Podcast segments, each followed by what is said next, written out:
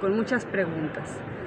Y yo, Nidia, siempre he sido partidaria de que la literatura infantil es una herramienta maravillosa para poder acercar, para poder tocar diferentes temas con los niños. Después de esto, pues, con la intención de ayudar a mi sobrina Aurora, me di a la tarea de buscar libros infantiles sobre el duelo.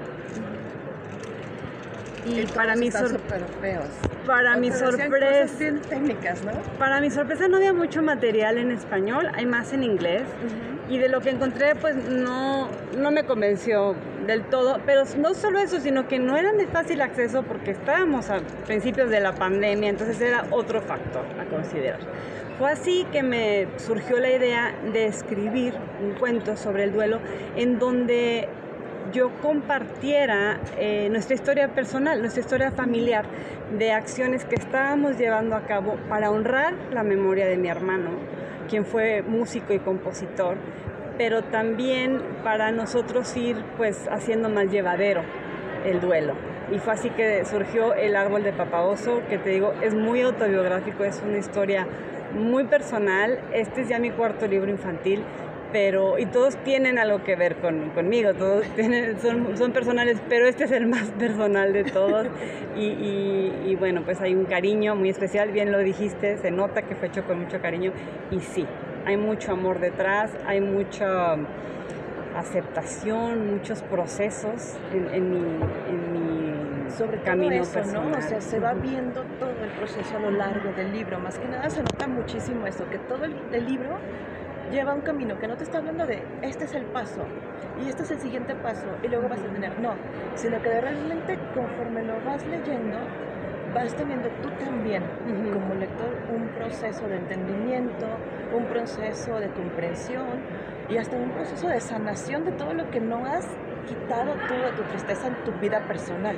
Fíjate que yo estoy consciente de que el duelo es un tema complejo y yo no soy experta entonces quería abordarlo de una manera adecuada. Fue por eso que me asesoré por tanatólogos, terapeutas infantiles, psicólogos, terapeutas eh, gestal, incluso otros, otros eh, escritores, porque lo quería abordar de manera, de manera correcta. Y algo que, que pues, que en lo que tuve cuidado fue de incluir las cinco etapas del duelo de Lisa de Kubler-Ross, que es considerada la, madre de la, tanatología, que son negación, ira, negociación, depresión y, aceptación. Entonces, si te fijas, el, cuento, la historia cubre esos cinco, cinco etapas y fue una guía pues, como en la cual me basé.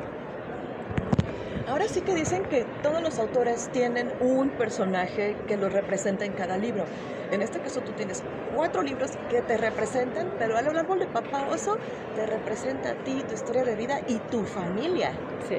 O sea, ya es como un aparte, ya es, ya es como, no sé, haber globalizado al, libro y ya no es mi personaje, ya es el personaje que somos todos, el personaje que todos nos podemos ayudar y en sí la comunidad completa que es la historia de tu familia y de muchas familias, porque así como se puede identificar tu familia, nos podemos identificar otro montón de personas bajo muchísimas circunstancias que tienen que ver con el duelo. Y una cosa, ¿cómo llegaste con Isabel? Porque el oso está precioso, todo está hermoso, el árbol es divino, ¿Cómo llegaste con Isabel para decirle, oye, quiero tu arte en mi Fíjate que para mí era muy importante que quien ilustrara este cuento en particular fuera alguien que me conociera y que también hubiera conocido a mi hermano. Por lo que les acabo de narrar. Es un libro tremendamente personal y yo quería tener también la confianza de poder eh, pues meter mucha mano, digamos, dentro de las ilustraciones. Isabel es mi amiga de hace casi 20 años, trabajamos juntas oh, y yo sé de su enorme talento, eh, ahorita ya les platicará un poco de, lo que ella se dedica, ¿no? Eh, el, eh, la, eh, los dibujos eh, animación no te dedicas a la publicidad de los dibujos animados. Las ilustraciones perdón es algo de literatura infantil es algo nuevo para ella. Pero bueno para mi suerte aceptó y no podría haber sido yo más afortunada porque el resultado es extraordinario. Y de verdad que es extraordinario. Y otra cosa bien importante el libro está en español y en inglés Sí. Eso es algo que me llama mucho la atención porque como dices, sí existe material, pero la mayoría está en inglés. Entonces, tenerlo en español y también podérselo dar al público angloparlante es un plus, está maravilloso y hasta si tienes hijitos que pues que empiezan a agarrar sus pininos en el inglés con un cuentito que hasta les va a ayudar a comprender muchas cosas sobre perder y ganar. Sí, exactamente. La verdad es que ha sido muy, muy bien aceptada es el hecho de que sea un libro bilingüe. Ya desde mi libro anterior, Lilo y la propina del día, eh, que también fue en honor a mi hermano que lo publiqué, o sea, salió antes que este, eh, ha gustado mucho eso que sea bilingüe. ¿Por qué lo hice? Precisamente por lo que acabas de comentar, que sea una herramienta para practicar un nuevo idioma, pero también para hacerlo pues accesible a niños de otras nacionalidades y, y, bueno, hacerlo más, más universal. Y también hay otra razón. Yo crecí en una familia bilingüe y bicultural. Mi hermano era completamente bilingüe y muy orgulloso de sus, de sus raíces. Entonces también es un pequeño homenaje a nuestra familia.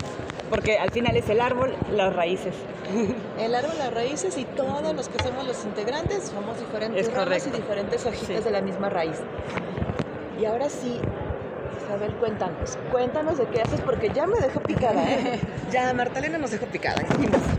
Ah, En realidad trabajo en un estudio eh, creativo y para publicidad, o sea, nuestro mayor cliente es publicidad allá en la Ciudad de México, se llama Spaceboy el estudio, pero este soy la directora de la parte de arte e ilustración eh, en el estudio.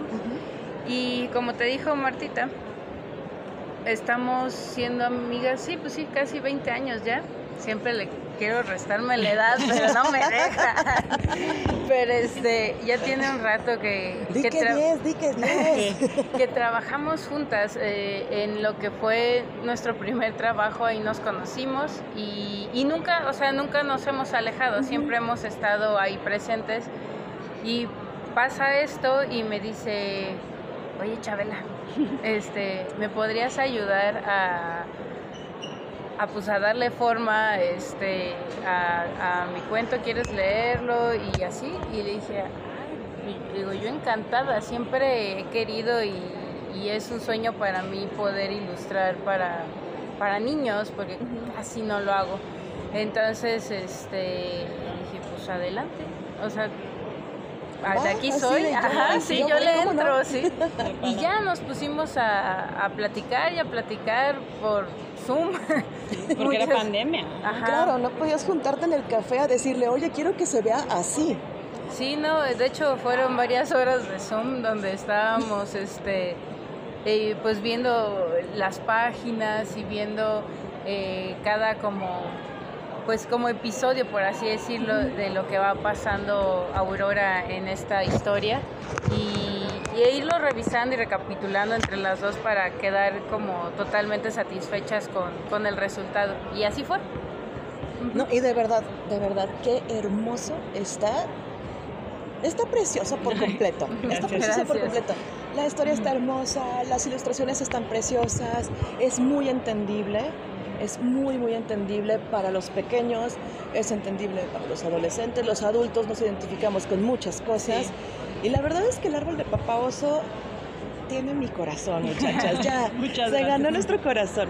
Lo podemos encontrar, ya, ya fue la presentación, pero en Feria del Libro podemos encontrarlo en Editorial Selector y en alguna librería del país también está disponible. Sí, está en todas las librerías del país, de, de cadena, también lo pueden encontrar eh, en internet, en las mismas librerías, no sé si las puedo decir, pero bueno. Sí, Si no, claro. Sí, claro. en todo, eh, Gonville, eh, Sótano, eh, Gandhi, etcétera. También a través de la página de Selector, que es la, la editorial, y pueden encontrar también la versión digital. Se encuentra Ah, la versión física y la, y la versión digital. Y ahora en la FIR, pues estamos aquí en el stand C14 de Selector. Selector.